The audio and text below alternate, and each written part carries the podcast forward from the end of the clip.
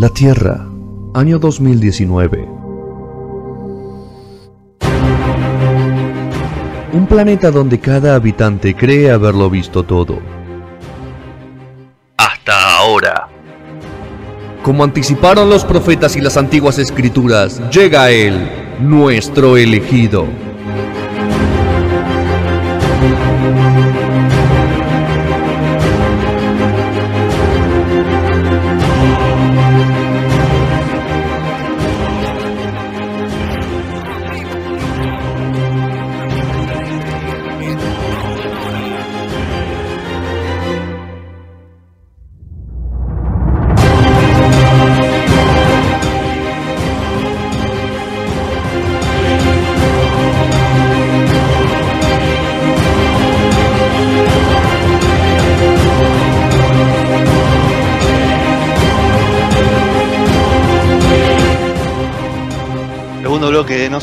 Se ríe Rodri. Ese es el, pase, es el, es el pase a- a- al aire. De la 7.35 de este, 20 este 23 de abril de, de 2020. Eh, hicimos un, recién hicimos un, un, descar, un descargo, ¿no? Descargamos un poco todos los problemas que nos trae la Un cuarentena. manifiesto. Así que un manifiesto. No comunista, pero un manifiesto al fin.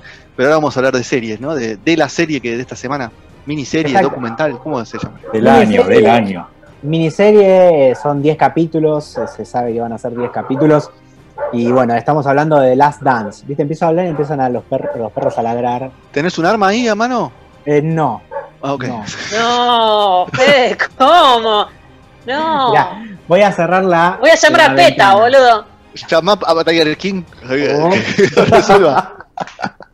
Ahora, hoy, hoy eh, en relación a Tiger King me apareció una noticia de hace un montón de tiempo que Ahora el sí. verdadero Tiger King era un flaco que tenía un tigre de 200 kilos en el departamento en Nueva York. Me había olvidado. Ah, ese, es, bueno. ese es un Tiger King. Es Mirá. más, en la, en la Ese es el verdadero Ese es- Tiger ese es King, Tiger. King. Ese se la bancaba, se la bancaba full. Claro. Bueno, Rodri, contamos. Bueno, The Last Dance, esta, esta serie documental sobre los Chicago Bulls de, va, de la década del 90, el equipo emblemático, el equipo que puso a la NBA en el mapa de todo el mundo, eh, el equipo de Michael Jordan, Scottie Pippen y bueno, el equipo que todos recordamos, creo, ¿no? Si alguien te preguntan, decime un equipo de la NBA, te va a decir Chicago Bulls. Es muy, muy factible que pase eso, al menos para la generación de los 30 y pico y, y 40, ponele, entre los 30 y los 40, todos conocemos a e- ese equipo. Y la cuestión que eh, hace una semana se estrenó eh, The Last Dance, este documental que sigue la trayectoria, digamos, de, los Chicago Bulls de, esa época, el equipo emblema, el equipo dos veces tricampeón, con eh, imágenes, podríamos decir, con todo un archivo de lo que fue la, su última temporada juntos y lo que le llevó a ese doble tricampeonato.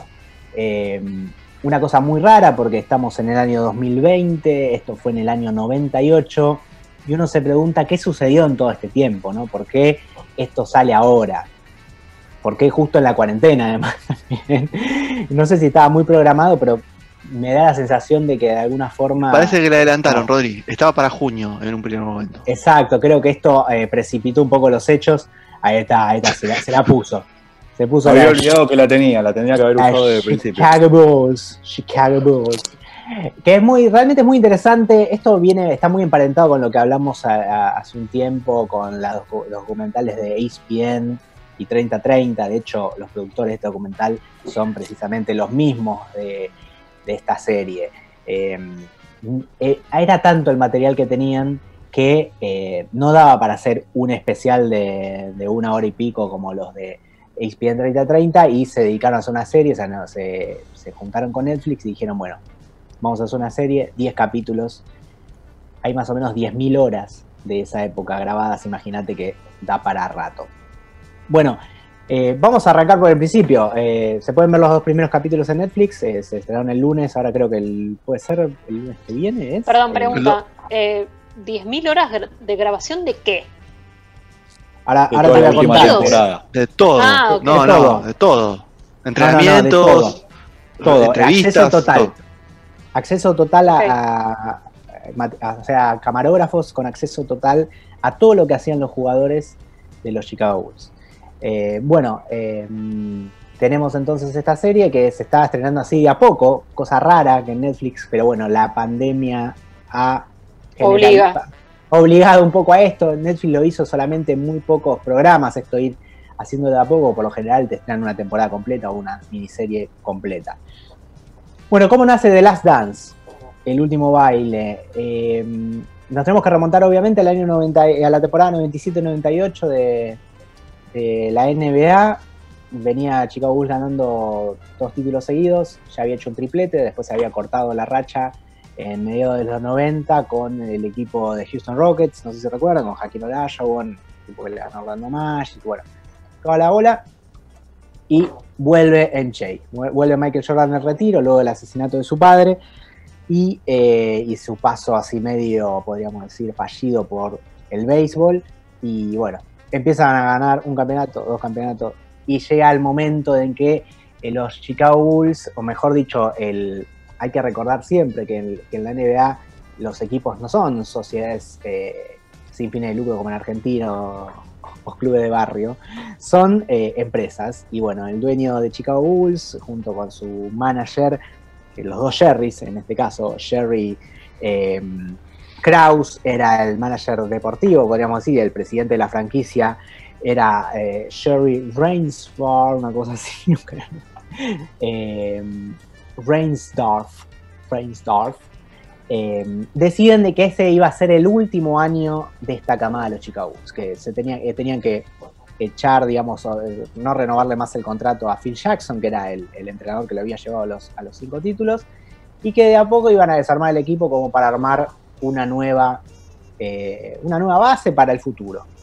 ¿Por Que- qué? ¿Porque era muy caros o por qué? No, una- creo que hay un poco de todo ahí. eh, creo porque creya- creyeron que el ciclo estaba terminado. De alguna forma pasaba Y te eso manejaban y- el club, te manejaban el club.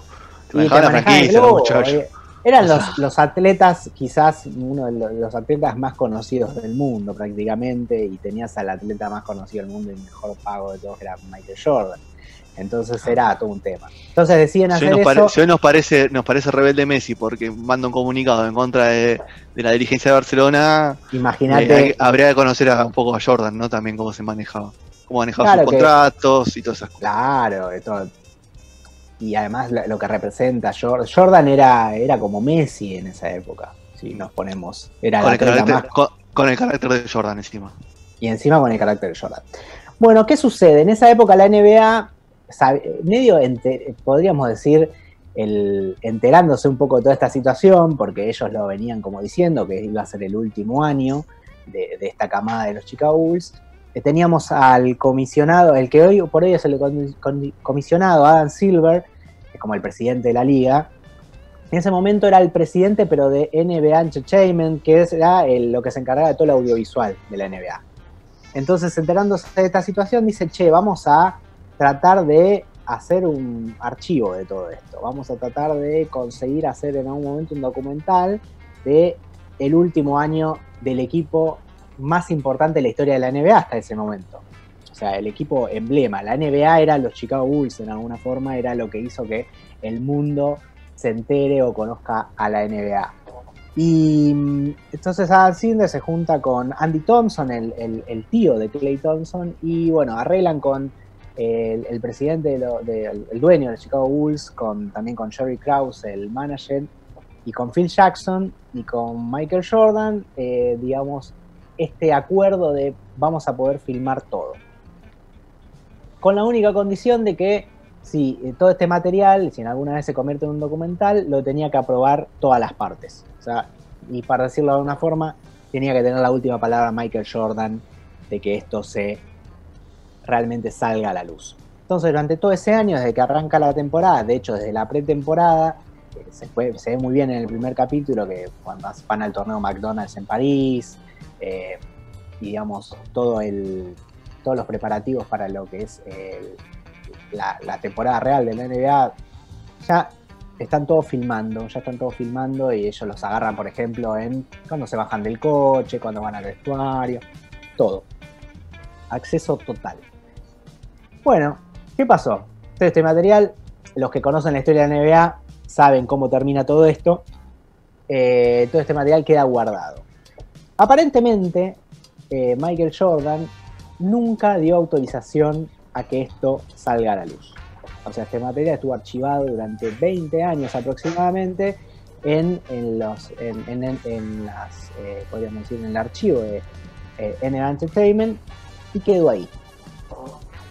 Al parecer, bueno, Michael Jordan es un tipo muy egocéntrico, por si no lo conocen, con un tipo que se dijo que hasta en un momento quería jugar, jugó hasta prá- prá- prácticamente los 40 años, quería jugar un partido cuando tenía 40 años como para que no lo ingresen al Salón de la Fama, porque para ingresar al Salón de la Fama creo que tenés que tener un tiempo de inactividad, una cosa así. Él quería jugar un partido para estirar un poco eso. O sea, es como que todo el tiempo trató de decir yo no pasé, yo sigo acá, yo estoy, em, digamos, soy, estoy vigente, a pesar de que, bueno, ya durante los años 2000, 2010 ya empezaron a aparecer otras figuras como LeBron James y todo el tiempo se lo comparaba. Parece que esta pica con LeBron James hizo, lo hizo un poco recapacitar para decir, bueno, la gente no se tiene que olvidar de mí de algún punto y quiero que salga a la luz este material. Tuvimos que llegar al año 2016 para que eh, Mike Tollin, un productor eh, de 3030 de ESPN, eh, tuvi- tu- tuviera conversaciones con Michael Jordan para que, y con sus agentes, para decir, mira, tenemos este material, queremos hacer realmente una serie con esto, porque es un documental, esto puede ser un documental maravilloso, y obviamente lo pone otra vez en boca de todos a los Chicago Bulls y a él específicamente. Dicen también que él no estaba muy de acuerdo porque iba a mostrar de alguna forma la peor parte de Michael Jordan, que es la cuestión de cómo se comportaba con los compañeros, cómo los exigía. Te mandaba en Porque- cana, Jordan. Claro, lo mandaban acá. Entonces, como que él dice, Corre burro, te decía. claro, ¿es necesario realmente mostrar esto? Y la verdad que no, él iba a seguir siendo Jordan. Pero bueno, parece que lo terminan convenciendo porque Mike Tollin es el productor de un documental de 2014 que se llamó Iverson, que contó la dura vida de, Sí, eh, de Allen Iverson. de- de Alan Iverson, el jugador de los, eh, de los Philadelphia Sixers, que eh, tuvo una infancia muy dura y que bueno, realmente era digna de contar. Y parece que cuando estaban repasando en la reunión el currículum, digamos, de, de Mike Tollin, Michael Jordan le dijo, ¿vos hiciste esto? Dijo, sí, sí, fui yo. Esa película, ese- esa película me encantó, la vi como tres veces, me conmovía hasta las lágrimas y amo a Alan Iverson. Entonces parece que esa fue la llave para que él diga, bueno, si este tipo hizo eso con Iverson, quiero que eh, haga algo así con nosotros. Para mí. Muy bien. Pa- Claro, entonces, por eso después de 20 años, digamos, tenemos la, la autorización de Michael Jordan para hacer eh, lo que hoy conocemos como The Last Dance. Que se llama así, y para que no lo saben, porque dice que cuando Phil Jackson eh, les dice que a principio de cada temporada, Phil Jackson es un personaje muy particular, el, el Sí. Más ganador de la historia de NBA, creo que 10 títulos aproximadamente, creo que 6 con Sí, los Chicago, 10. 4 con, con- con los Con Lakers. Lakers. Es el chabón tiene toda la tiene toda una mitología Mística zen, total que lo rodea. zen. Eh, Es un tipo así muy particular. Dice que cuando los juntó para en pretemporada les dio un plan de lo que iba a hacer este año y les dijo, les soltó una carpeta que decía The Last Dance, que se iba a ser el programa para este año y ahí sale el título de la serie. Así que mm, Dos capítulos. Dos capítulos hasta el momento, muy interesante porque repasa eh, la vida de Michael Jordan en el primero, en el segundo un poco la, la figura de Scottie Pippen, que era un jugador muy mal visto dentro de, Chicago Bulls por la dirigencia, o sea, mejor dicho, no mal visto, de, menospreciado totalmente, y te cuentan un poco eso. Eh, y lo que tiene interesante es que enseguida el documental te presenta a, podríamos decir, actores que no conocíamos de esta historia, más allá de los jugadores, que son, bueno, como dijimos, el dueño de los Chicago Bulls, que, digamos, no que ni corta ni pincha, pero no es, es un personaje más, un, un actor más dentro de este de esta, de esta serie, pero nos encuentra al archienemigo realmente que tenían los jugadores, que era este Jerry Krause, un petizo que aparentemente le caía mal a todo el mundo y era el que realmente hacía el trabajo sucio del presidente, por decirlo de una forma. Era el que se encargaba de hacer los tratos. Siempre hay uno. Ese que pasa los retiros voluntarios, Cami este. El Claro, mensajero. Exacto. No, y además tenía, realmente. La realidad es que tenía con qué, ¿no? Porque en los Tenía 10 con años qué. de formación es Claro. como que el que armó el, el equipo. Él armó el no, equipo, no lo jugaba, no jugaba, ¿no? Obviamente. pero él consiguió los el consiguió- arquitecto. se- claro, El es draft. como que el ego, el ego le, le jugaba en contra porque se creía en ciertos momentos eh, de la misma importancia que los jugadores. Y agarra a Michael Jordan y le dice, pará, papi, o sea, o sea si no fuera por ¿Quién nosotros, vos. Claro, ¿quién te conoce? O sea, el tipo, la, ver- la verdad es que fue el arquitecto del equipo, fue el que Ah. armó toda la estructura, el que consiguió los tratos para que Scottie Pippen, por ejemplo, lo cambiasen, que había sido una elección en el draft de la Seattle Supersonics y que ellos hicieron el trato con Chicago Bulls, terminó jugando con, con Chicago. O sea, él armaba los contratos, él decía este no va, este no va. este- Bueno, él hacía todo, realmente era el que manejaba los hilos realmente, pero después, bueno, los jugadores tenían que rendir. Y la cuestión es que los jugadores rindieron, rindieron muchísimo. Y así Muy como y armó el equipo, en un momento dijo, bueno, esto no va más. Y así nace la, esta última temporada donde Phil Jackson y los Bulls se tienen que despedir entre ellos, básicamente.